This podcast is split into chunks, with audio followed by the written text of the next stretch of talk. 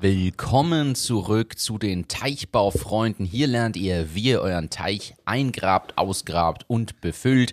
Heute habe ich einen ganz besonderen Gast, den neuen Teichbauprofi Oberösterreichs. Mir gegenüber sitzt Hannes. Hallo Hannes. Ja. Wieso müssen wir die, das jetzt so starten? weil ich es lustig fand. Äh, das ist super, dass das du lustig findest. Ich finde es nicht lustig. Aber nur weil der alles wehtut. ja, aber heute geht schon. Gestern war es schlimm, vorgestern war es noch schlimmer. Aber coole Ergebnisse, also du hast wirklich einen Teich gegraben. Ja. Und jetzt hat Oberösterreich einen Teich mehr. Und das schaut cool aus. Ich meine das vollkommen ernst, auch wenn das jetzt so witzig klingt. Ich finde das Ergebnis cool. Ich war erstaunt, wie schnell das ging. Ja, habe ich ausgegraben, den ganzen Teich. Äh, mit Menschenhand, nicht mit Bagger. Und ähm, nämlich für meine Tochter. Sie wollte eigentlich ein Aquarium haben. Aquarium haben wir keinen Platz äh, im das Haus. Jetzt hat sie gesagt, sie will einen Teich. Dann haben wir gesagt, wir haben Erdwärme, geht auch nicht. Also bei Oma und Opa einen Teich. Und dann habe ich gesagt, ich werde den ausheben. Äh, bist du dabei auf Ideen gekommen, die man businesstechnisch verarbeiten kann? Ja, indem dass ich ein Baggerunternehmen aufmache für solche Sachen. Also das heißt, ich kaufe mir jetzt, glaube ich, einen kleinen Bagger und werde für so Leute, die glauben, man muss alles ohne Bagger machen, werde ich die Baggerleistung anbieten. Wie vermarktest du das Ganze? Was ist deine Go-to-Market-Strategy? Äh, Go-to Step by Step, also erst nachher Business Model Canvas. Werden mal schauen, wer da die Zielgruppe ist. Das sind lauter so gestörte Leute wie ich, die das mit der Hand machen wollen. Ähm, und dann werde ich einfach einen Stundensatz mit ungefähr 500 Euro so ansetzen und dann. Kann man da Recurring Revenue aufbauen? Ganz bestimmt. Ähm, weil du kannst ja nicht nur den Teich graben, du kannst ja auch den Baum ausgraben und so weiter. Du musst gute Kundenbeziehungen, glaube ich, haben. Ja, also für alle, die jetzt wieder Bullshit-Bingo spielen, wir haben jetzt, glaube ich, schon ein paar Bingos. haben wir alles eingebaut, was ging. Also zusammenfassend, es ist ein schöner Teich geworden und die Mama, die setzt jetzt da rundherum Pflanzen, der Papa kümmert sich darum, dass die Pumpe da läuft und meine Tochter kümmert sich darum, dass die Fische leben. Die Fische irgendwie überleben. Cool, finde ich schön. Ist doch eine schöne Story. da kriege ich, merke schon richtig, da kriege ich die Laune so ein kleines bisschen nach oben, denn du wirkst gestresst. Was ist los? Ja, ein bisschen viel zu tun. Aber ich versuche mir das jetzt hier nicht ankennen zu lassen, aber es ist schon sehr viel zu tun, ähm, weil ja, viele Aufträge, Gott sei Dank. Und viele Aufträge heißt viele Strukturen anpassen. Und ja, wir werden heuer ziemlich stark wachsen. Und das macht Kopfschmerzen manchmal. Das glaube ich, diese Wachstumsschmerzen. Und ich habe es komplett unterschätzt. Fangen wir, mal so, fangen wir mal so an. Ich dachte, das ist überhaupt kein Problem. Man kann mal mindestens doppelt so viel machen wie, wie vorher, ohne dass da großartige Themen auf einen zukommen. Es ist nicht so. Lasst euch gesagt sein, es ist nicht so. Ja, wie viele Jahre soll die Verdopplung weitergehen? Ja, nächstes Jahr ist nicht mehr verdoppeln, aber plus 50 Prozent wieder. Und äh, da, keine Ahnung, muss man sich schon überlegen, weil es ist im Nachhinein ist ja alles total logisch. Aber so in dem Moment sagst du, na, dann kauft der halt ein bisschen mehr oder so. Aber das dass der Kunde ein bisschen mehr kauft, das stimmt schon. Der macht dann einfach auf mehr Aktionen oder mehr Geschichten. Somit müssen wir mehr Grafiken erzeugen, müssen wir mehr uns einfallen lassen, müssen wir natürlich mehr verpacken, mehr ausliefern, mehr bestellen, mehr, keine Ahnung. Und äh, das ist schon ziemlich viel, was da auf einen zukommt. Also ist bei, bei Software natürlich ganz was anderes. Dort stimmt es tatsächlich. Na, dann nimmt er halt mehr Lizenzen und alles ist egal. Vielleicht noch Schulung, was bei euch dann dazu kommt. Aber bei uns ist es halt immer dieses Bestellen und so ist schon ein Riesenthema. Das ist der Nachteil am Produktgeschäft. Und Liquidität und alles, was da dazugehört. Ihr müsst viel aufpassen. vorfinanzieren, ja. Ja, musst aufpassen. Also alles in allem äh, wirklich äh, eine herausfordernde Zeit, aber gut. Und äh, ja, Mal schauen, was die nächsten Wochen so auf uns zukommen.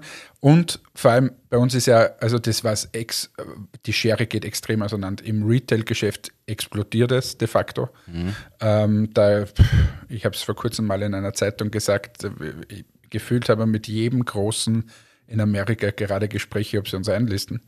Ähm, und im Professional Business, da macht der Marco einen super Job und gibt Gas und äh, sitzt quasi bei jedem, den es da gibt, aber da kommt nichts raus, weil es halt einfach die Friseure zu haben.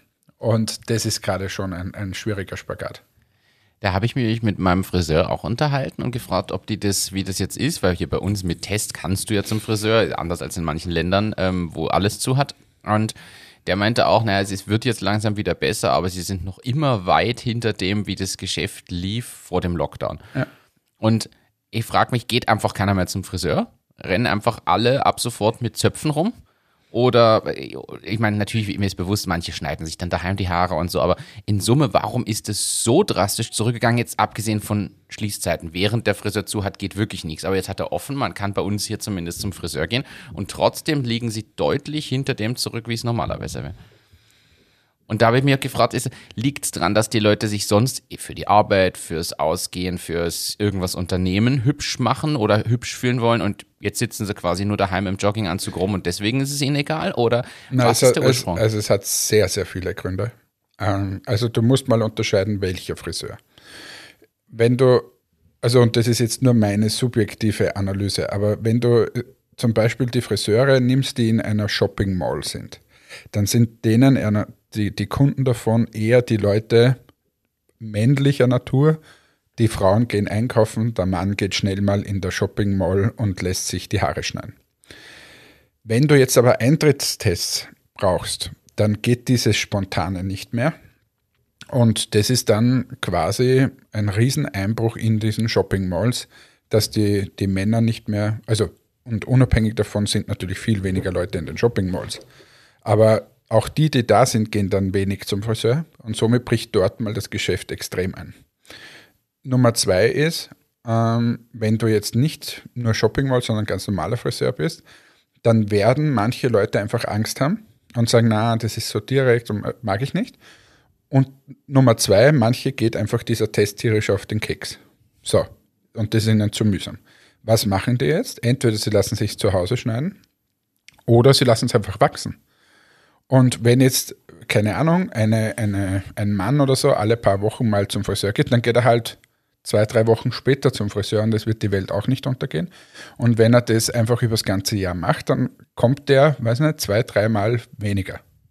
Und das fehlt dir dann. Und wenn du das in der Summe machst, ganz exorbitant. Dann kommt natürlich dieses ganze Event-Business dazu. Es gibt viele, die, die quasi vor dem Wochenende, na, dann lasse ich mal schnell föhnen oder lasse ich mal schnell auffrischen, vor allem bei den Damen, wo dann auch das Geld drinnen ist. Ähm, und das passiert halt alles nicht. Mhm. Also gibt es ja viele, die sehr, weiß nicht, in der Society unterwegs sind und dann am Wochenende quasi hübsch sein müssen. Die schauen dann am Freitag oder Donnerstag zum Friseur, lassen das noch einmal sich auffrischen. Das passiert alles nicht mehr. Und wenn dir das alles wegfällt, dann wird es schwierig. Oder ein, ein Kunde von uns hat uns erzählt, dass in der Corona-Zeit normalerweise lassen sich die Damen den Ansatz nachfärben. Das heißt, die haben irgendeine Haarfarbe drinnen und dann kommen sie halt. Und das wächst halt irgendwann raus und man sieht es. So, und in der Corona-Zeit haben sie es einfach rauswachsen lassen. Und äh, jetzt haben sie halt keine Farbe mehr drinnen. So, jetzt fehlt dir aber dann dieses, dieses Nachfärbe-Business quasi. Und das, das, da, da bleibt ja richtig Geld hängen, eigentlich ja. für den Friseur. Und ja, weil es auch aufwendig ist. Ey, und das in Summe ist quasi die, das Malheur, in dem die Friseure drin sind. Es war vorher schon nicht steigend, die Anzahl der Friseurbesuche. Deshalb sind wir ja ganz gut unterwegs, weil quasi die Zusatzdienstleistung äh, immer interessanter wird. Ja. Aber ähm, ja, mal schauen, wie das, wie das weitergeht. Nachdem ich diese Woche Board-Meeting habe und das eine Slide davon ist, ist meine Konklusion, die ich hiermit teile, weil das Board-Meeting war zu dem Zeitpunkt schon, wo wir das ausstrahlen, dass ich glaube, dass einige auf der Strecke bleiben werden von den Friseuren, ähm, dass die, die überleben, ein Top-Geschäft haben werden. Und unter den Friseuren wird man sich äh, positionieren müssen, was bin ich für ein Friseur quasi und biete ich Zusatzgeschäft an, muss schauen, dass ich einfach mehr mache. Vielleicht ist das Zusatzgeschäft auch nicht nur das, was wir anbieten, sondern dass ein Friseur auch in Zukunft Kerzen zum Beispiel verkauft oder einfach Wohlfühlprodukte, ähm, einfach um mehr Zusatzgeschäft zu haben und einfach um eine Differenzierung von zum Beispiel diesen Barbershops äh, zu erreichen mhm. ähm, und oder von irgendwie so kleineren. Und das wird einfach spannend, ähm, wie das weitergeht vielleicht ergibt sich dadurch auch die Chance dafür ganz neue Geschäftsmodellgeschichten. Also ich denke noch immer darüber nach, warum gibt es nicht diesen All-in-One äh, äh, wo du hingehst und dir deinen Anzug Maß anfertigen lässt. Gleichzeitig werden dir die Haare geschnitten. Ja, zum Und Teil, zum Teil gibt es ja, zum Teil gibt es ja. Pediküre. Ja, zum Teil gibt es ja und in vielen Ländern gibt es das viel mehr wie bei uns, wo du quasi zum Friseur gehst, dann streckst du die Hände weg von dir, die machen die Nägel, unten werden die Füße noch äh, frisch gemacht. Also so eine Generalüberholung. Ähm, das, und, und nachher legst du, oder vorher legst du hin und wirst massiert. Also das ist eh Dazwischen noch die Fettabsaugung. Botox gespritzt. ähm, ja, nein, das gibt es eh in einigen Ländern. Ähm, oder wo zum Beispiel beim Friseur so Fischchen dir die Hornhaut runterknappern und solche Geschichten. ja. Willst du gleich einen Store aufmachen? Martins Wohlfühloase? Martins Wohlfühloase. Nein, ich ich überlege nur, ob es da vielleicht verpasste Business-Ideen in diesem ganzen Friseur-Business gibt. Weil die Frage ist auch, es sind alle möglichen Online-Tools und keine Ahnung aus dem Boden gekommen, Fitnesskurse online und und und.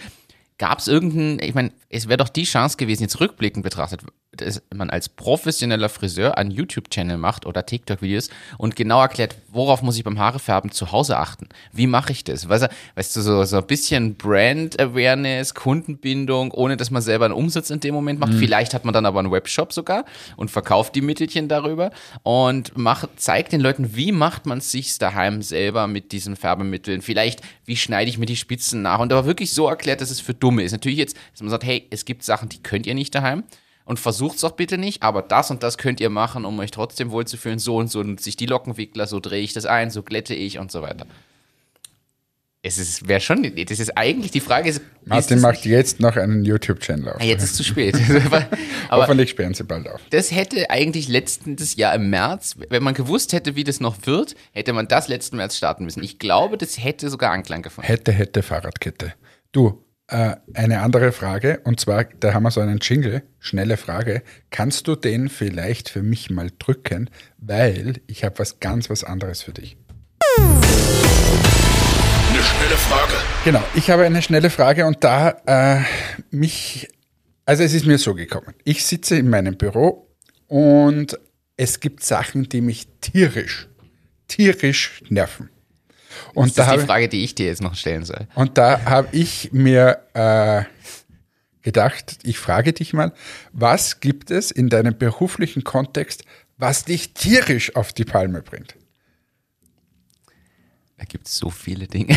Na schon, aber was, was ist so, wo du jedes Mal, wo du Gänsehaut, wo es dir Gänsehaut aufzieht und dann denkst du, ui, das ist aber schwierig. Gib mir eine Sekunde, das ist tatsächlich nicht so einfach.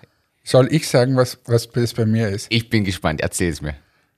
Es sind unformatierte Dokumente, die ich geschickt bekomme.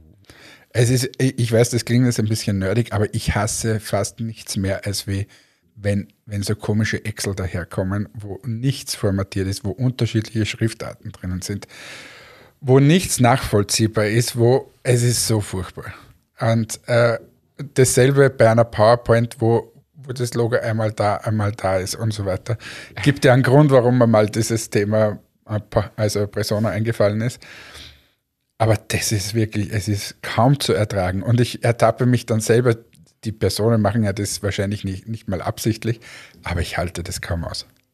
Das ist schlimm. Das, ja, da kann ich dir zustimmen. Das ist richtig schlimm. Wenn du dann sowas zugeschickt bekommst, kennst du das auch von Bewerbungsunterlagen? Manchmal kriegt man furchtbar. wenn so das offene Word-Dokument verschickt wird und du machst das auf und denkst, um Gottes Willen. Aber so generell unformuliert quasi, dass alles anders ausschaut, irgendwie einfach rein. Das Schlimme ist ich bin ja ein, ein totaler Excel-Freak Ja. und ich halte es nicht aus, wenn wer nicht mit Excel umgehen kann.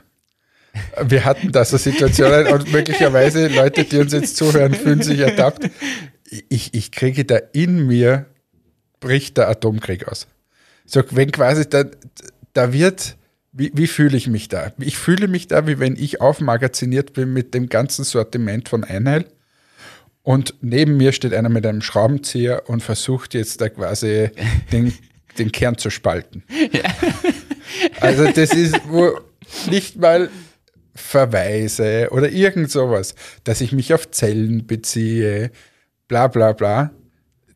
Wenn das alles nicht gemacht wird und du musst da zuschauen und du sitzt in dieser Besprechung und da, na, zeigen Sie mir mal das und das. Und es kommt nicht. Und das, ich halte es kaum aus. Das, das, das stimmt bei Excel, da kriege ich auch, da kriege ich da kriege ich Zustände, wenn ich da wem zuschauen muss, wie er oder sie irgendwas macht. Das ist ganz schlimm. Aber mit, vor allem mit dem Wissen, dass ich glaube nicht mal die Hälfte an Excel-Kenntnissen habe, die du hast. Also du zeigst mir jedes Mal noch wieder was Neues in Excel. Aber das ist ja, also ich glaube, du kriegst bei mir ja teilweise schon Anfälle. Ja. Und ich kriege aber schon bei anderen Leuten Anfälle. Also das ist ja. Ich, äh, jetzt mache ich es mit dir, weil du bist ja zumindest bist du educated in dem Und Bereich. lernwillig. Und lernwillig. Aber ich halte das teilweise nicht aus. Wenn du dann wieder so nach links klickst und, und es ist so furchtbar. Und ich denke, sag doch einfach, ist gleich Summe oder irgend sowas. Nein, da wird das Plus und dort das Plus und da wieder. Also, es ist so furchtbar und es ist fast unerträglich. Ich weiß, jetzt mal mir nicht sehr sympathisch da, aber das ist was, was mich tierisch nervt. Aber ich halte meine Emotionen immer zurück. Ich zucke nicht aus. Das stimmt. Ich sage immer, soll ich dir helfen? und soll ich dir was zeigen? Und ich lerne jedes Mal was von dir. Na eh, aber das ist, und so, das ist quasi in der Situation. Aber was ich auch schlimm finde, ist, wenn es mir dann so geschickt wird und da sind keine Rahmen rundherum oder lauter solche Sachen. Wo, wo du einfach auf, ich will so ein Excel aufmachen und will auf einen Blick sehen, aha, so ist es. Ja. So. Und wenn ich mit der 100 Jahre hineindenken muss, oder man kann ja mal die Überschrift fett machen und das irgendwie optisch abtrennen und so ja, weiter. Oder Spalten in, in leicht grau und weiß abtrennen. Das ist ein bisschen. Was ja. auch immer. Einfach ein bisschen ein Auge dafür. Das ist, da bin ich ein kompletter Nerd geworden. Wobei ich glaube, dass das ein, ein Kernthema anspricht, das vielen überhaupt ein Gestaltungsgefühl fehlt. Also ganz ehrlich, was man in dieser Businesswelt so sieht, und ich meine jetzt nicht bei intern bei Personen, sondern generell. Ich meine wirklich, was ich bei Kunden sehe, bei Partnern, es ist erschreckend, wie wenig Gestaltungsgefühl die Leute haben. Das, ich finde, das zieht sich wirklich und das, das, dadurch kommen diese Themen auch. Die, die sehen teilweise nicht, dass das einfach nichts ist, optisch. Ja, und was mir auch auffällt, ist diese heillose Selbstüberschätzung mit manchen Sachen. Zum Beispiel, wenn du reinschreibst, der braucht sehr gute Office-Kenntnisse. Ja. Und dann heißt es, ja, habe ich. Oder es wird verhandlungssicheres Englisch mhm. ähm, gefordert. Ja, habe ich. Alles habe ich immer. Und dann kommen da die Leute und eben können nicht mal Excel sauber bedienen oder können halt maximal es aufmachen und in eine Zelle was reinschreiben. Das ist alles, was sie in Excel können. Und im Word dasselbe. Es tut so weh teilweise. Es ist wirklich schlimm. Und PowerPoint, jetzt ist, jetzt ist mir das bewusst, dass PowerPoint ein Konkurrent quasi zu Presono ist. Ähm, aber es ist furchtbar, was Leute mit PowerPoint machen. Es wird halt für alles verwendet. Es wird für alles verwendet. Jeder, der nicht Photoshop bedienen kann, versucht es halt mit PowerPoint zu machen und solche Sachen. Ja. Aber ich möchte an der Stelle die Frage gleich noch beantworten, weil das passt thematisch gut rein. Du Bei mir ist was ähnliches. Also. Äh, ich, ich werde wahnsinnig, wenn ich Leuten zuschaue, die den Computer einfach nicht richtig bedienen können. Die, mit, die kein Tastenkürzel kennen, die mit der rechten Maustaste kopieren, dann woanders einführen statt Steuerung C, Steuerung V, die kein Alt-Tab kennen oder also so diese, für mich aus meiner Sicht. Aber da habe ich schon viel von dir gelernt, muss ich ehrlich sagen. Da, da bist du ja dann der komplette Nerd, weil diese sieben Millionen Tastenkürzel kann ich auch nicht. Aber ja. Aber das, also ich gebe zu, das ist bei mir das, wo ich dann, wenn irgendwer seinen Screen shared und ich sitze dann, mach einfach das oder das oder oder oder wenn Leute, da kriege ich ja wirklich, das, da kriege ich wirklich einen Anfall, wenn Leute die fertige URL, also schon www.entmetics.com in Google eingeben, um dann auf das erste Ergebnis zu klicken, dann gib's einfach gleich oben ein. Na, na, oder, oder noch viel lustiger, oben diese Leiste, diese Google-Leiste quasi, äh, wenn Sie dort eingeben www.google.com. Ja. Man kann dort auch suchen. Also, ja, es gibt schon spannende Dinge, aber gute Frage. Und ja, das mit den formatierten. Beantwortet es euch zu Hause auch mal. Was nervt euch? Ihr dürft uns gerne Zuschriften schicken. Es würde mich echt interessieren, was da die anderen Leute so. Was nervt euch so richtig in eurem beruflichen Kontext? Was treibt die? Bei manchen wird jetzt kommen. Chef oder Chefin. Ja, aber oder, oder was gibt es sonst so für, für Verhaltensweisen auch, die einen, die einen richtig auf die Palme treiben? Ich habe noch eine Verhaltensweise.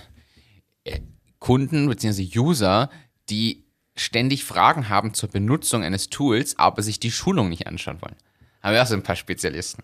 Die, die rufen an und fragen, ja, ich habe jetzt das versucht, aber wie mache ich denn das? Und dann frage ich, ja, also ich erkläre das, sage ja, da hinklicken und das mal, ach so, so einfach geht. Ja, haben es inzwischen die Schulungen schon. Na, hatte ich keine Zeit für. So, ja, aber warum soll ich das denn jetzt am Telefon erklären, wenn genau dieser Schritt in der Schulung erklärt wird? Und zehn Minuten später klingelt das Telefon wieder und dann kommt die nächste Frage. Die sagt, haben Sie inzwischen einfach in der Schulung, da gibt es sogar das Kapitel zu dem Thema. Aha, ja, na, habe ich nicht. Erklären Sie es mir. Ah, ja. Ja, das ist halt die Bequemlichkeit.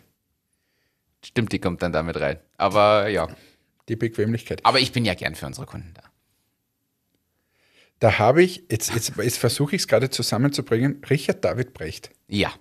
Du liest fleißig. Nein, ich habe noch immer nicht begonnen, aber ich habe irgendwo ein, ein Interview gesehen und da sagt er, dass wir mittlerweile einfach so bequem geworden sind, oder die Leute sind bequem geworden, und da ging es um das Thema quasi der Staat zu den Menschen. Ja. Und es geht ja um das Thema in dem neuen Buch, um das Thema Pflicht, dass du eine Staatsbürgerpflicht auch hast und nicht nur ein Recht. Weil die, die Leute laufen ja jetzt auf die Straße und sagen, ich habe das Recht auf Meinungsfreiheit, ich habe das Recht auf bla bla bla. Die vergessen aber, dass sie eine gewisse Pflicht auch haben dem Staat gegenüber. Ja. Und da bringt er das Beispiel, dass wir einfach so immer mehr erzogen worden sind zu Kunden. Wir sind Kunden des Staates. Der Staat gibt uns einfach irgendwas und wir müssen für den Staat eigentlich nichts mehr machen, außer quasi einmal in Österreich halt zum, zum Militär zu gehen, ähm, zum Bundesheer oder, oder den Zivildienst zu machen. Das ist ja in Deutschland sogar abgeschafft, soweit ich das weiß. Also, und in Österreich wollten sie ja das auch so berufsher machen und so. Und wird auch wahrscheinlich irgendwann mal kommen. Aber er sagt, es wäre gut, wenn es dann quasi so in diesem Alter ein, ein freiwilliges soziales Jahr gäbe und am Ende, sprich wenn du in die Pension gehst, also auch nochmal so ein, ein freiwilliges soziales Jahr machst, einfach um das zu stärken, dass du auch für den Staat was machen musst und nicht nur mehr der Konsument bist, mhm. der sagt, so jetzt geht es mir einfach nicht gut, was schickst du mir jetzt, dass mir wieder besser geht? Und dieses Erziehen von Leuten zu Kunden ist so wirklich, wo die Leute in der Bequemlichkeit enden und unsere unsere äh, Kurzarbeitsgeschichte ist wieder so ein Beispiel. Du erziehst die Leute zu Kunden, die sagen können, ah, jetzt haben wir da eine Krise, der Staat, der finanziert mir jetzt meinen Urlaub, alles ist super, bleib jetzt zu Hause. Und das ist so, ist mir jetzt gerade, wie komme ich ja gar nicht drauf? Ja, aber das, da spielt ja dann das bedingungslose Grundeinkommen genau dieselbe Kerbe. Und ich muss dich korrigieren, ich würde es nicht als freiwilliges soziales Jahr machen. Aus meiner Sicht mal generell, das zum Ende hin finde ich eine spannende Überlegung. Aber ich würde am Anfang mal sagen, und das finde ich tatsächlich, und nachdem ich nichts gemacht habe, darf ich das sogar sagen, weil ich glaube, dass es auch mir gut getan hätte. Aber ich würde da so weit gehen, ich sage, es muss ein verpflichtendes soziales Jahr geben, und zwar für Männer und Frauen, für jeden. In einem gewissen Alter, nach Abschluss der Schule, ein Jahr brauchen eh die meisten, so ehrlicherweise, so ehrlich muss man sagen, ein Jahr verpflichtend. Und die, die dann zum Heer lieber wollen statt was anderes, ist okay. Aber an sich, jeder muss. Es gibt kein Aussortieren, weil selbst äh, ich damals mit meinen paar WWchen, die ich quasi ein bisschen übertrieben dargestellt habe, grundsätzlich, aber die ich. Darfst hatte, du das jetzt so öffentlich eigentlich sagen? Ist eh schon verjährt. Ich lebe außerdem in Österreich. Also die liefern mich nicht aus. Nein, ja, aber also, ich, ich, hatte tatsächlich ein paar äh, Rückenthemen und Co. Deshalb haben sie mich halt ausgemustert. Du warst ausgemustert, habe ich gar nicht gewusst. Ja, ich bin ausgemustert worden. Und äh, weil ich tatsächlich, ich kann ja mit dem Kopf so knacken, das konnte ich halt auch schon als Teenager. Und ich hatte wirklich, ich meine, paar Kilo zu viel, ein bisschen Rückenproblem, ich hatte wirklich das eine oder andere, aber jetzt eigentlich, muss man ehrlich sagen, es hätte mich nichts abgehalten, das gleiche zu tun, was du gemacht hast, zum Beispiel da in dem Behindertenwohnheim. Also das sind, das, warum hätte ich das nicht machen können? Das wäre durchaus gegangen. Es gibt ja genug Tätigkeiten und genug Felder oder auf irgendeinem Krankenhaus, sage ich jetzt mal, Betten beziehen. So hart das klingt, aber äh, warum nicht? Theoretisch wäre das möglich gewesen, auch rückblickend, muss man das ehrlich so sagen. Wieso ähm, machst du es nicht jetzt? Noch? Weil ich gerade Presono mache. Ja, aber na, wenn Presono mal vorbei ist, dann kannst du das machen. Ein Jahr sozial. Wird dir nicht schaden. du hast wahrscheinlich recht. Ähm, aber ich meine auch, ich glaube, das ist. Weil, weißt du, warum ich das jetzt sage? Ja. Weil mit vollen Hosen ist da leicht stinken. Da sitzen und das nicht gemacht haben und dann sagen, na, ich finde es aber gut, dass es verpflichtet ist. Nein, Hätte nein, mir nicht ich, geschadet. Weiß ich, deshalb, deshalb sage ich es auch so. Ja, so da kannst du ja jetzt hier sagen, so, ich mache das, wenn Persona vorbei ist, gehe ich ein Jahr sozial und mache hier, was weiß ich, Betten beziehen im Krankenhaus, freuen sich eh. oder zur Rettung oder Rettung habe ich tatsächlich vor ein paar Jahren ernsthaft überlegt und habe es aus Zeitgründen tatsächlich nicht gemacht, weil dieser Werdegang, nein, es ist, komm bitte, da gab es Persono schon, da brauchst du nicht sagen. Ich habe tatsächlich, äh, würde eigentlich finde ich das total spannend und würde da gern auch, auch mehr engagieren. Nur, jetzt schaust du mich so, du weißt selber, wie es zeitlich ausschaut. Also, Aha. Jetzt super, jetzt aus der Nummer komme ich nicht mehr raus. Nein. Ja. Aber Gut, fassen wir zusammen. Kommen wir kurz vor deiner Pension. Wäre es auch nochmal gut. Oder in der Pension halt, dass du irgendwas vorliest in einem Kindergarten oder so. Das zum Beispiel wird mir richtig, richtig gefallen. Das glaube Oder ich. Theater spielen oder sich einfach sozial engagieren. Ja. Wo sind eigentlich diese Social, äh, Social Startups? Ich weiß nicht. Wieso? In welche Du weißt Richtung doch schon du denn? Na, aber warum gibt's das, das fällt mir auf, es war mal so eine kurze Bewegung, wo jeder gesagt hat, wir sind so nachhaltig. Ja. Aber wo sind so die richtigen Weltverbesserer-Startups? Die jetzt nicht Elon Musk heißen und sagen, ich verbessere die Welt, weil ich Tesla gründe. Du meinst so wie dieses Ocean Cleanup Project Zum Beispiel. oder so. wo sind diese Sachen? Ist es durch Corona weniger geworden? Ich glaube, dass die leider jetzt die Großen alle Themen adressieren, die einfach lang brauchen und aufwendig sind. Also nehmen wir dieses Ozeanreinigungsthema, wo ja mehrere dran arbeiten.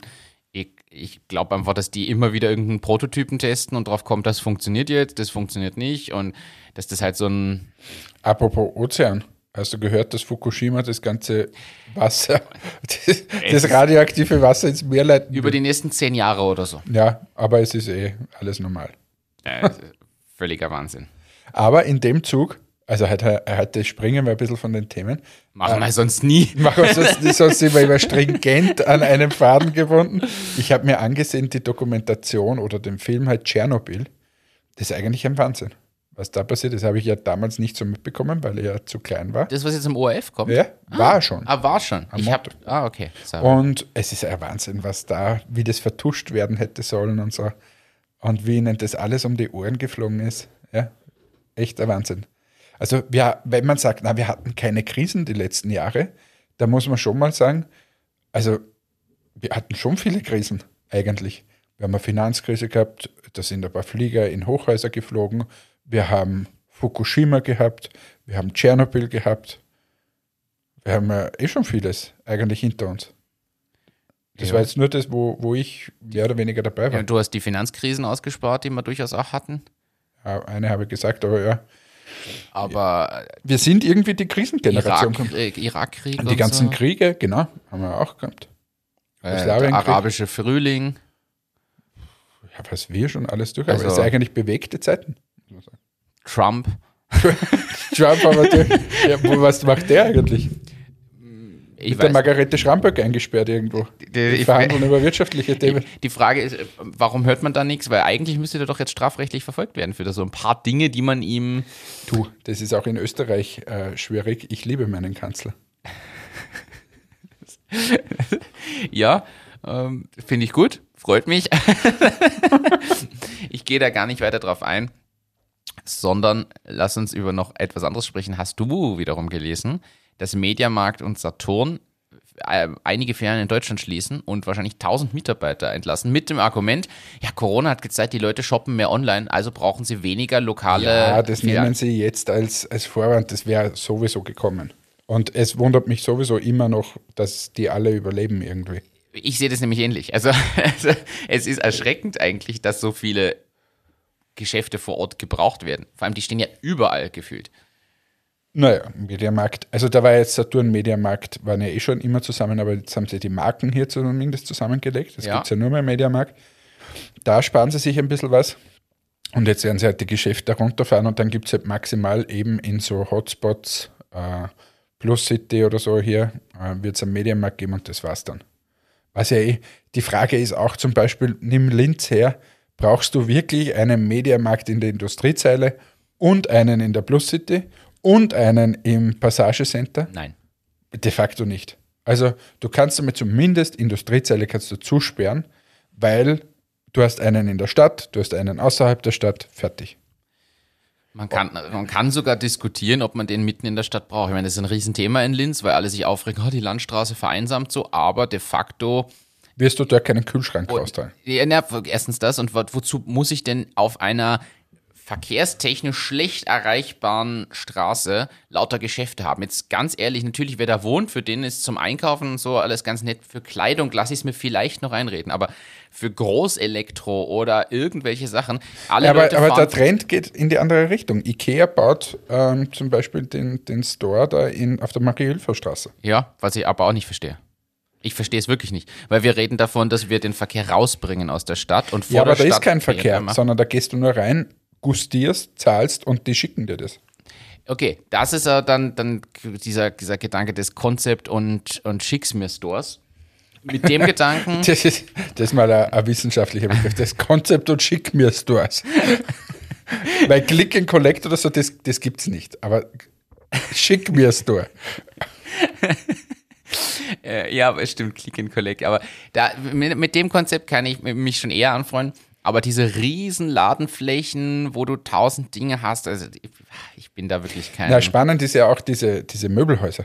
Jetzt wollen sie in Linz ja auch wieder eins bauen, da direkt mitten in die Stadt rein quasi. Wo? Naja, äh, das was ist ja immer noch in Überlegung, dass an, das, an, das, an die Fläche, wo jetzt die, die Eishalle ist, dass da irgendwo ein Möbelhaus hinkommt. Die Diskussion gibt es ja immer noch. Wie? Nein, nein, nein, nein, das kommt da weiter bei der Brücke. Das ist eh schon fix. Wo Stadion ist. Haben wir über das noch nie gesprochen? Naja, Podcast? das ist ja, naja, das, äh, na Moment, aber du, meinst das, also neben der Autobahnbrücke quasi. Neben der Autobahnbrücke. Ja, das ist ja, wa- warum? Also erstens, Na, warum eh, baue ich da ein das- Stadion hin, ist für mich der größte Nein, das ist, nein, nein, nein, stopp, stopp, stopp. Das ist aber- ja, das ist gut durchdacht.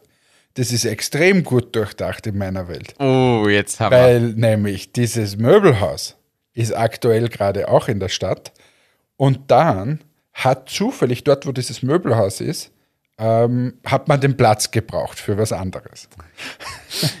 so, und jetzt mussten die weg. Und dann war so das, dass dort, wo das Stadion ist, das schon ziemlich alt ist, haben wir jetzt neue Brücken gebaut. Haben wir gesagt, brauchen wir ein neues Stadion. Und da kann man nur an die offensichtlichste Idee kommen, dass man eine Lagerhalle baut und auf diese Lagerhalle bauen wir ein Stadion. Da kann man auch eine Tiefgarage hinpacken für das Stadion und das war's. Ich sehe, also ich Also das ist dir, das, geilste Projekt ever. Dass sie auf einen XXX-Lutz Lagerhalle baut sie ein Stadion drauf. Ja, aber für mich ist das das größte Humbug-Projekt. Ja, sowieso. Ich, das war ja mit. Ironie. Aber ich bin bei dir, bei das Möbelhaus mit dem roten großen Stuhl, was in der Stadt ist, gehört auch nicht in die Stadt. Bin ich, also Punkt Ja, und eins. jetzt geben sie es eh an Und- die Donaulände, wo, wo quasi aber- nie Stau ist. ich, ich, könnte wirklich, jetzt haben wir, äh, haben wir endlich ein bisschen mehr Brückenplatz. Jetzt eröffnet irgendwann auch mal die andere Brücke wieder, bevor wir wieder eine Baustelle machen, aber okay. Und dann bauen sie da ein Stadion. Äh, Ich, ich wirklich, es tut mir leid, vor allem parallel dazu bauen wir oben gerade ein Stadion um und äh, also auf dem Berg, die Google für alle Nicht-Linzer, ist ein Berg in Linz, äh, da oben bauen wir auch das Stadion neu. Währenddessen, ja, na, ich, ich, ich reg mich gar nicht auf. Es ist für Du mich willst ja nur, dass für die Triathleten auch irgendwas gebaut wird. ist richtig. Es gibt gerade die Aktion, dass äh, äh, es gibt ja gute, also manche Parteien wissen, wie sie sich die Wähler suchen. Die ÖVP wirbt in Linz gerade damit, weil dieses Jahr ist ja in Linz Wahljahr, Ende des Jahres ist ja Wahl. Und die ÖVP wirbt gerade damit, dass sie dafür sind, dass sie das Parkbad, das 50-Meter-Becken, was, was ein Freibadbecken ist, dass sie das überdachen, so dass es 365 Tage im Jahr genutzt werden kann. Und natürlich ist das eine Aktion, die ich total unterstütze. Und wo ich mir denke, so leicht kommt man scheinbar zur Wählerstimme. Mensch, das ist jetzt Das schwierig. Gute ist, dass der Populismus da sicher keine Rolle spielt. Natürlich überhaupt nicht. Aber das ist, weißt mit- mit Bildung kann man das alles wieder gut machen und sagen, okay, das war vielleicht populistisch, das wird gar nicht überdacht. Aber du bist da empfänglich. äh, kommt drauf an, um was es geht, aber in dem Fall ja. Wenn sie dir sagen, sie kaufen dir ein neues Rad. Ich, ja, jetzt gerade nicht, das habe ich. Jetzt, noch eins brauche ich jetzt nicht. Ja, ist, ja, komm, da ist jetzt die Frage, wie, das haben wir auch noch nie be- be- beleuchtet. Wie schätzt du Bestechlichkeit ein? Hoch.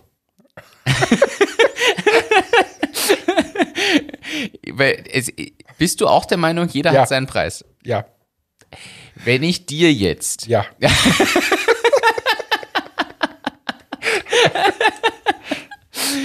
Ich glaube das nämlich auch. Ja, ist logisch. Und, das, und äh, wir kriegen es jeden Tag vorgeführt. Ja. Wir kriegen es jeden Tag vorgeführt. Das Schlimme ist nur, dass die Grenzen oft sehr niedrig unten sind. das ist tatsächlich ein Problem. Und die moralischen, die moralischen Hürden sind ein bisschen schwierig. Aber Und da sind wir auch an dem Punkt, wo man ja immer diskutiert, sagt, ja, Politiker kriegen viel zu viel und viel zu viel. Ich glaube, damit die nicht bestechlich wären in der breiten Masse, verdienen sie allesamt zu wenig. Ich glaube, es gibt wirklich eine Grenze, wo da habe ich überhaupt eine andere Meinung. Ich bin der Meinung, dass damit wir gute Leute mal kriegen würden, müssten die viel mehr verdienen. Und wir bräuchten aber weniger, die da in der Gegend herumsitzen.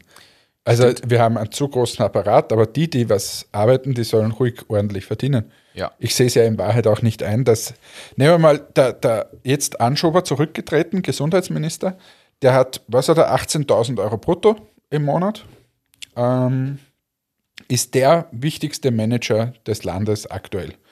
Da geht es um Milliardengeschäfte für alles Mögliche, Impfstoffe, Masken, schieß mich dort. Der verdient 18.000 Euro brutto. Das ist sehr wenig Geld. Da verdient jeder Top-Manager in, in der freien Wirtschaft mehr. Jeder. Ja. Und das ist, jetzt soll das nicht überheblich gehen, aber wie willst du einen Top-Mann dazu bewegen, dass er das macht?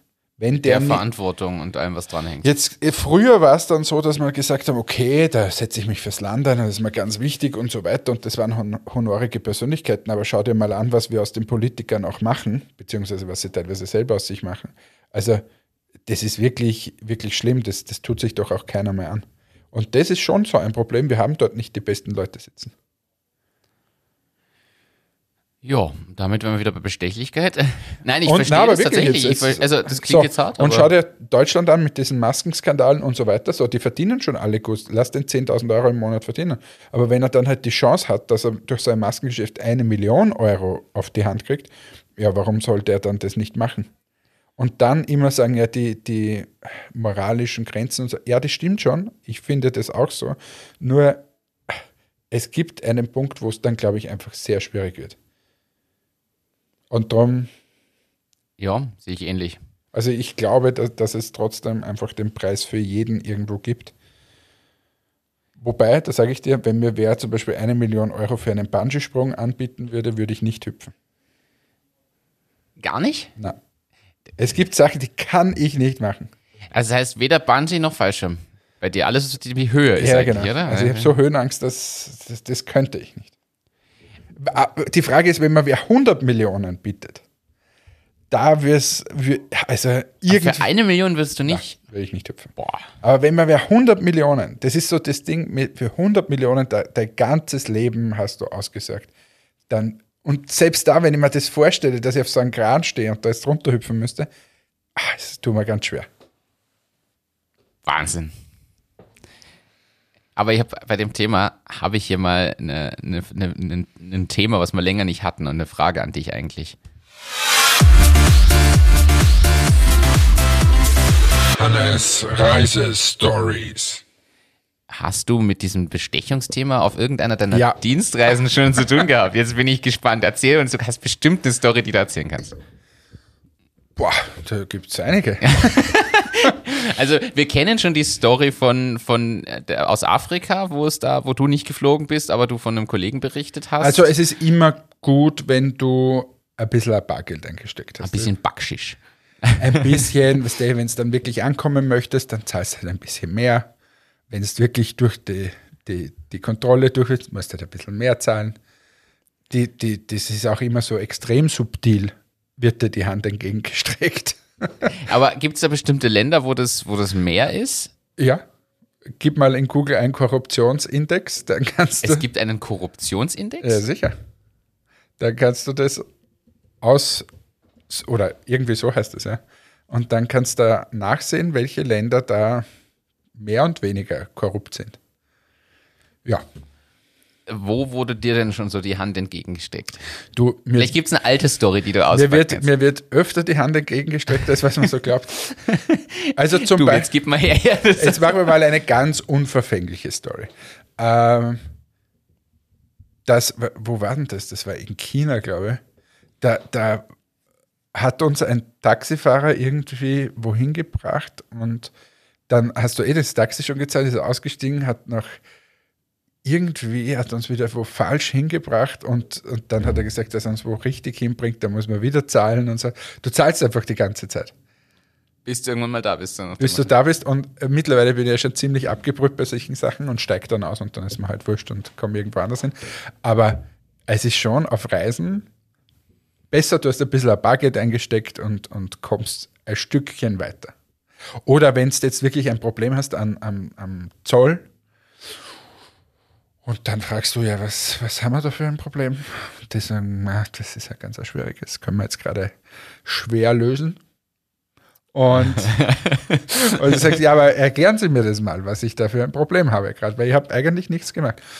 Ja, das sind Sie sich nicht so sicher, aber ich kann hier gerne warten. Und dann kommst du die Frage, ja, aber was muss ich denn tun, dass ich jetzt hier nicht warten muss? Und sie mir das Maschinengewehr so entgegenhalten. Ähm, na, es gibt sicher Möglichkeiten. So, und dann sagst du, okay, ja, passt, dann zahle ich das jetzt und dann gehe ich. Ja. Sagt er dann einen Betrag oder legst du Nein, einfach mal was musst du, hin? musst du, irgendwie musst du ihm die Hand geben und sagst Dankeschön. Und in dieser Hand ist dann ein Geldschein und dann gehst du. Und dann gehst einfach. Du musst gehen, gehen, gehen, gehen. Das ist mein Tipp. In die Hand drücken, gehen. Weil er in dem Moment erstmal schaut und Ding. Na, und da dann muss ist- er, das ist für ihn auch unangenehm und so. Und dann musst du einfach gehen und rausgehen und wie wenn das das Normalste der Welt wäre. Wahnsinn. Aber da, äh, mein Kollege bei Trodat, der, äh, das habe ich eh mal, glaube ich, erzählt, oder? Der dann, der, Der jetzt- 4000 Euro, glaube ich, Der hingelegt hat. entführt wurde. Der wurde entführt genau. und dann hat er auf dem, ist er zu einem Tisch gebracht worden, äh, wie im Film. Ein Tisch, das irgendwo abseits gestanden ist, da sind dann die Leute mit Maschinengewehr, die haben gesagt, äh, irgendeine abartige Summe. Und er hatte 4000 Euro, glaube ich, mit, hat das dort hingelegt ähm, und ist dann gegangen, hat er mir, glaube ich, erzählt. Und er hat gesagt, du musst gehen, gehen, gehen, gehen, gehen. es war in Afrika. Wahnsinn. Also komplett irre. Es ist übrigens der Korruptionswahrnehmungsindex. Und Oh. wer ist Nummer, Numero uno? Äh, Numero uno. Ich muss die Liste suchen. Ah, da. Dänemark. Ist sicher der unkorrupteste Staat. Das, ich vermute, ach so, weil der Score, ja, das scheint hier. Ah, das ist andersrum, ja, okay, dann. Also ich nehme nicht an, dass Dänemark vor der Republik Kongo. Na, äh, hier, also die, die Liste umfasst äh, einige Länder, hier- hier steht, aber da teilen sich mehrere denselben Platz. Aber 179 sind Südsudan und Somalia zum Beispiel. genau. Also wenn du in Somalia mal wieder Urlaub machst und so, dann nimmst du halt vielleicht ein bisschen Geld mit. Aber scroll mal ein bisschen rauf. Was sind so, so quasi Somalia, weiß man, da gibt es ein paar so Truppen, die Boko Haram, glaube ich, läuft auch herum. Ähm, also gibt es irgendwelche normalen Länder, sagen wir mal, die. die in, aber die trotzdem korrupt sind. Also Ja. quasi, weil ganz oben, man muss gleich mal so sagen, Deutschland gehört zu den Top 10 der nicht korrupten Länder, was ich ein bisschen hinterfragen würde. Ja, aber und Österreich ist aber nicht dabei, mag ich an dieser Stelle. Österreich steht da tatsächlich nicht. Österreich ist, warte mal, 15, 16, 17, 18, 19, 23, äh, Platz 24 oder 25 von hinten quasi. Ja, super. Ist also, ist noch okay. Ähm, ja, wen, wen, wen nehmen wir denn hier? Nehmen wir mal zum Beispiel Thailand. Ist Platz 104, teilt sich aber, die, wie gesagt, die Plätze Ja, sind Thailand geteilt. ist auch gescheit, wenn du in Bangkok ein bisschen Geld einstecken hast, damit du, mal auch passiert, bei einer, ein, da hat uns ein Tuk-Tuk wohin gefahren, nämlich irgendwo. also nicht so, dass du dir denkst, oh, da ist ja noch Bangkok, wie es leibt und lebt, sondern das war irgendwo. Und da war dann, diese, diese Reisen mit dem Tuk-Tuk kosten dann, was weiß ich, immer 5 Euro oder so, jedenfalls wenig. Und komischerweise war diese Reise besonders teuer, dass wir wieder zurückkommen. Ja, aber da bist du ja auch ausgeliefert. In dem Moment, wo du mal wohin fährst und dann ist nur noch der zum Zurückbringen, Naja, da war schon eine, ein Garagentor. Also da war schon ein Garagentor mit, irgendwo mit Türstern. ja irgendwo, aber dass du dann sagst, du, das Garagentor ist jetzt nicht das Sightseeing-Objekt meiner Begierde, könnten sie mich wieder zurückfahren? Und der sagt, ja, selbstverständlich kann ich sie zurückfahren, kostet aber mehr, als wir das hier hinfahren. Und äh, dann musst du zahlen. Was aber spannend ist an der Stelle, Thailand ist deutlich weniger korrupt als Russland in dieser Liste. Verstehe ich nicht. Aha, okay. Ähm, was, was, was für ein Land nehmen wir noch? Also man muss sagen, ich scroll jetzt nach oben und es wird besser. Dann kommst du irgendwo noch so Jamaika, Südafrika, sind alle gar nicht mehr so korrupt. Tschechien und Italien sind spannenderweise dann noch, sagen wir mal so, eher mittig in der Liste platziert. Ja, Aber aber hast wieder was gelernt in dieser Folge. tatsächlich. was Ich fasse gelernt. zusammen, was ist mein Reisetipp? Mein Reisetipp ist immer ein paar Münzen einstecken haben, vielleicht den einen oder anderen Schein. Und dann, äh, weil da kommt man aus der einen oder anderen Situation dann auch gerne wieder heraus, das Ganze nicht so schlimm nehmen, die werden dich schon nicht erschießen. Ähm, und dann schauen, dass man ein gutes Einvernehmen mit denen hat und sagt, na, wir wollen ja beide dasselbe. Äh, ich möchte jetzt ins Hotel und du möchtest jetzt gerne mir die Hand geben und dann in der Hand den Schein haben und auf Wiederschauen sein. Und dann gehen. Und dann gehen. Guter Tipp. Oder, anderes Tipp, Tuk-Tuk, du stehst vor diesem Garagentor, möchtest zurück, sagst, ja, was kostet denn das? Ja, kommt dir vor, dass das nicht mehr 5 Euro waren, sondern auf einmal 50 Euro sind oder 100 Euro. Sagst, ist ja super, das freut mich, aber könnte man vielleicht dann gleich durch die ganze Stadt fahren, dass ich das auch noch sehe und so. Und ich zahle dir dann nachher. Also nicht gleich das ganze Geld geben, weil sonst kommst du wieder nicht dort an, wo du hin möchtest. Ergibt Sinn. Da haben wir doch wieder für alle Hörerinnen und Hörer hier ganz praktische Tipps mitgenommen. Mit mir, glaube ich, will niemand mehr reisen. Sie haben alle Angst, entführt zu werden. Ja, das ist, wenn man wirklich schon in so vielen Ländern war, da ist, ja, kommt viel zusammen. Hast du eigentlich auch Stories aus Südamerika? Über Südamerika sprechen wir nie. Ja, da, da, da war ich so wenig. Also Mexiko war so, dann glaube ich einmal Brasilien. Ich gebe dir jetzt eine, ich gebe dir jetzt auch, du überlegst bis zu einer der nächsten Folgen, ob du eine Reisestory aus Nein, aber ich, ich, ich, habe, ich bin jetzt eingeladen nach Brasilien. Ähm, wir, wir bauen dort dann äh, also einen äh, Distributor auf. Ist gerade eine ganz geschickte Zeit. Ne? Habe ich gesagt, dass ich das jetzt nicht mache. ähm, aber ja, der Adriano wartet auf mich. aber da freue ich mich eigentlich schon. In Rio war ich noch nie. Ähm, ja, bin gespannt. Bin ich sehr gespannt. Ja, Südamerika soll schön sein. Aber das ist so der Kontinent, wo ich am wenigsten irgendwie. Und wo ich noch nie war, ist Australien. Ah, du bist noch nie nach Australien gekommen.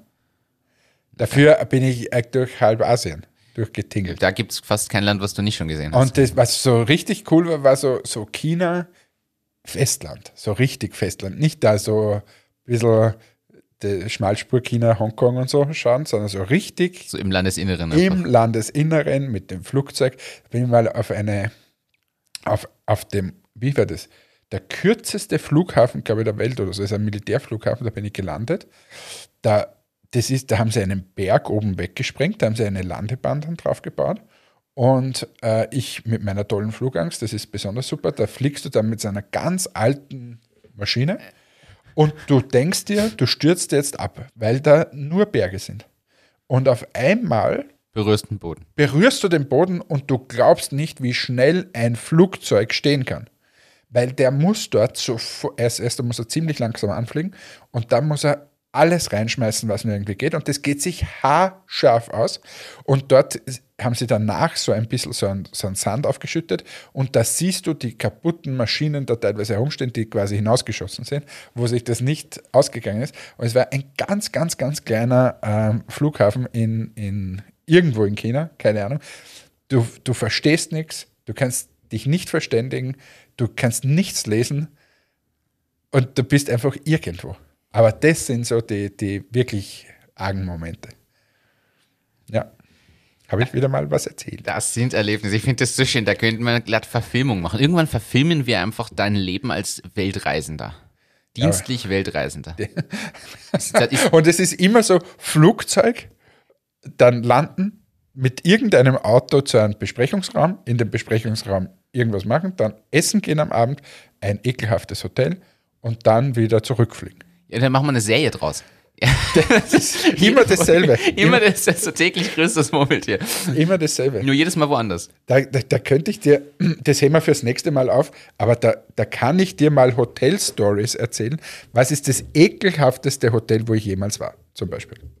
Da bin ich gespannt. Ja? Ja? Vielleicht komme ich sogar drauf, aber vom, vom, weil du es mir schon mal erzählt hast. Kuala Lumpur. War, aber war das nicht das Plastikhotel? Oder hattest du irgendwann so ein Plastikhotel? Na, das war in London. Ach so. Aber aber, nein, aber ich will es jetzt nicht erzählen. Okay. Machen wir das nächste Mal. Okay. Ekelhafteste Hotel. Da bin ich ausgezogen. Ich bin erst ein paar Mal ausgezogen oder gar nicht eingezogen. Aber da bin ich wirklich schnell ausgezogen. Bin ich, bin ich tatsächlich, bin ich tatsächlich sehr gespannt. Aber wo wir gerade bei, bei Filmproduktionen sind, vielleicht sollten wir einfach bei Netflix uns melden. Denn Netflix macht ja Eigenproduktionen. Ja? Und vielleicht wollen die das verfilmen. Achtung, Achterbahnverfilmung. Achtung, Achtung, dein Leben verfilmen. Nein, aber was jetzt, ne, was ich nämlich zu Netflix gelesen habe, jetzt nochmal ein ganz radikaler Themensprung. Äh, was ich gelesen habe, ist, dass Netflix jetzt überlegt, die Eigenproduktionen an andere Streamingdienste zu vermarkten. Was ich total geschickt finde, weil wenn die gut ankommen, warum nur auf der eigenen Plattform ausstrahlen? Abgesehen davon, dass ich natürlich die Kunden binde. Aber mal angenommen, du machst eine Eigenproduktion, die läuft dann ein oder zwei Jahre auf Netflix und dann gibst du die Lizenz raus an andere Streamingdienste, damit die deine Sendung auch ausstrahlen können. Hat Vor- und Nachteile, aber Ja. sie Ja. überlegen das jetzt zu machen. Also irgendwann wird man ins Plus kommen wollen bei Netflix, glaube ich. Und darum ist das ein, ein Ding. Übrigens, Haus des Geldes. Habe ich mir Dok? Hab, hab Dokumentation angesehen. Ja? Ähm, das war eine hoch unerfolgreiche Sendung in Spanien. Ja, ist in Spanien überhaupt nicht angekommen. Die erste- Gefloppt, komplett. Und dann hat es durch Zufall Netflix gebracht und, Und ja, hat es einfach online gestellt und auf einmal ist es durch die Decke die gegangen. erfolgreichste nicht englischsprachige Produktion auf Netflix.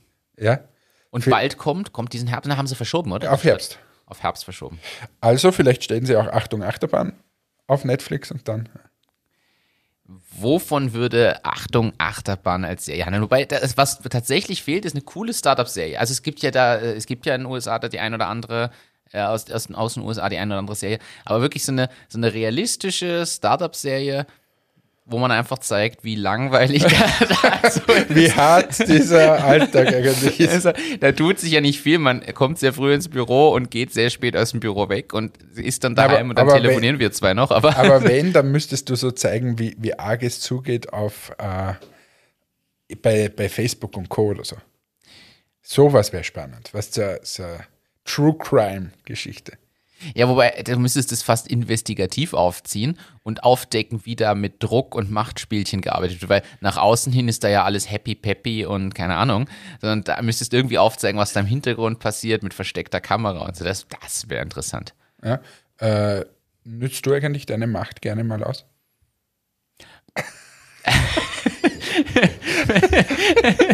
Apropos Führung von Mitarbeitern, Also, wer nicht tut, was ich sage, der hat ein Problem. Nein, äh, also ausnutzen, ich weiß nicht. Wie ist dein Führungsstil? Wie würdest du deinen Führungsstil bezeichnen? Von laissez-faire bis äh, Diktator? Wo würdest du dich auf der Skala sehen? bipolar. ich switche da ganz gerne. Bist du ein Switcher? Ich bin zwischen dominant und äh, ja und äh, sub, sub Boah, jetzt haben wir Gott sei Dank deine wie heißt sechs das Wort? Themen wieder. Ja, nein, aber ähm, wie ist es? Also ich, ich glaube, dass sie tatsächlich und ich glaube, das macht es so schwer. Das hast du mir auch als Feedback gegeben. Ich glaube, dass das besser geworden ist, aber ich kann sehr schnell switchen und ich glaube, dass dadurch die, also ich bin sehr lange geduldig und viel zu nett. Ich glaube tatsächlich teilweise zu nett und zu sehr auf mir ist wichtig, dass es den Leuten gut geht und kann dann aber innerhalb kürzester Zeit sehr in die in diese fordernde, harte Richtung switchen. Launisch. und ich glaube, also es ist besser geworden. Ich weiß, dass das vor vier, fünf Jahren noch viel, viel schlimmer war. Ich glaube, inzwischen ist es nicht mehr ganz so, dass ich immer nur auf nett und Ding, sondern habe einfach eine Launisch. gewisse Konstanz in diesen Forderungen. Aber ich kann dann schon sehr, sehr hart und sehr fordernd werden. Ich habe auch das Feedback kürzlich gekriegt, auch aus dem Team, dass ich teilweise einfach sehr hohe Erwartungen habe. Wo ich mir denke, wüsste ich nicht, aber ist in Ordnung, ist ein berechtigtes Feedback und wahrscheinlich kommt es einem selber einfach nicht immer so vor. Äh, Ist ja gut, dass man das mal gespiegelt bekommt. Ist immer eine Frage der Relation. Und des Outputs. Also Man muss auch dazu sagen, ich bin halt in der Phase, in der wir sind, trotzdem denke ich ans Unternehmen und bin in, gew in gewisser Weise zielgesteuert. Und da haben halt alle, können an diesem Ziel was bewirken. Und wenn die Ziele erfüllt werden oder die Richtung stimmt, ist, glaube ich, das deutlich einfacher und auch nett zu sein und einfach quasi viel mehr mit Lob und so zu arbeiten, als wenn die Sachen nicht erfüllt werden. Und dann, nachdem da alle was zu beitragen können, haben dann auch alle quasi zu merken, hey, es läuft eben nicht rund und dann bitte alle gemeinsam Gas geben. Ich habe letztens das Feedback bekommen, dass diese Sendung ohne dich oder ohne mich nicht funktionieren würde. Unterschreibe ich, ja. Ja. Wie ist denn das mit deinem Führungsstil? Mein Führungsstil, ich bin, da, ich bin das Lamm auf der Weide. Bin ein kleines Lämmchen, das dahin Und- meckert. Und in Wahrheit bist du ein Wolf im, Meck, meck. Schafs, im Schafspelz. ja. Meck, meck. Ist schwierig zu beschreiben. Ähm, Ich würde ihn sehr freundschaftlich äh, bezeichnen. Teilweise auch zu nett. Und aber überlegt und ich glaube, also mein oberster Leitsatz ist ja Führen durch Vorbild. Äh, Den hast du schon sieben Millionen Mal gehört, dieses, diesen Ausspruch, aber ich glaube, das ist das Wichtigste, was du machen kannst, dass du einfach ähm, ein gutes Vorbild bist und wenn du sagst, du willst, dass die Leute angasen, dann wäre es auch gut, wenn du selbst angast. Wenn du sagst, die Leute sollen da sein, wäre es gut, wenn du selbst auch da bist Ja.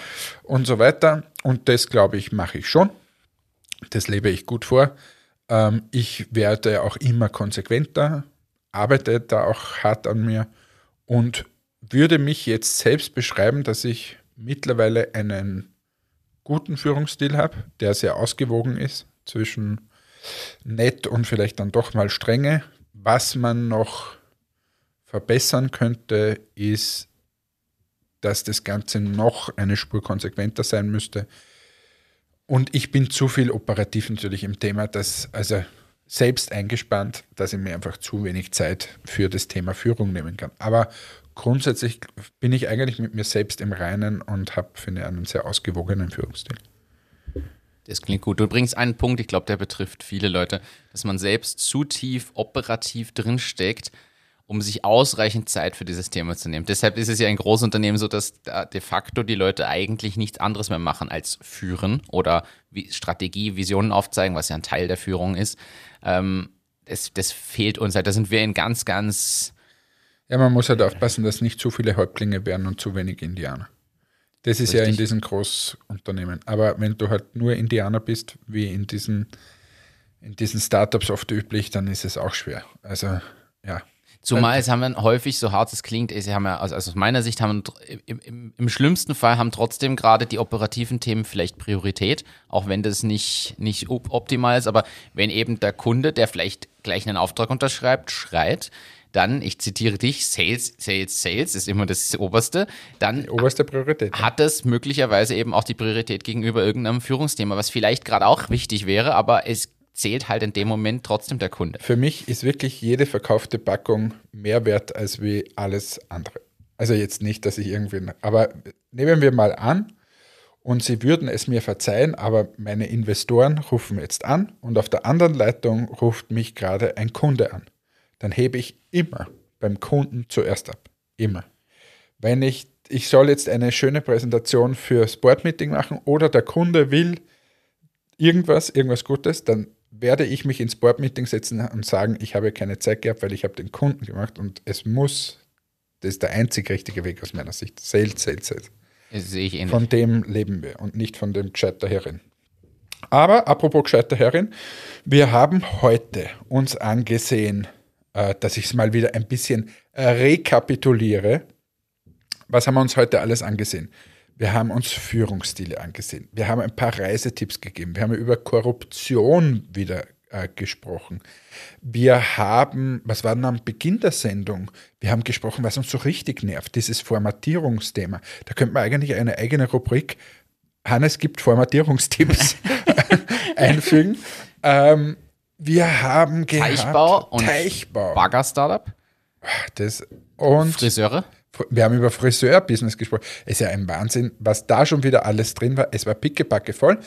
Ähm, ich bin jetzt eigentlich, ist wie eine Therapiestunde. Ich bin jetzt irgendwie deutlich besser drauf wie vorher. Das ist ich schön. ich habe mich auch schön fallen lassen können. Ich hoffe, dass euch das euch auch so geht, dass ihr jetzt beim Laufen seid oder irgendwo und, und euch denkt, hm, vorher war ich vielleicht ein bisschen angespannt und jetzt bin ich vom Teichbau zum Führungsstil irgendwie ein Stückchen besser drauf. Wenn wir das geschafft haben, haben wir unser Ziel erreicht. In diesem Sinne wünschen wir eine schöne Woche. Wir freuen uns auf nächste Woche. Das Schlusswort hat wie immer der schönste Mann von hier bis in den Kongo, unser Korrupter Martin.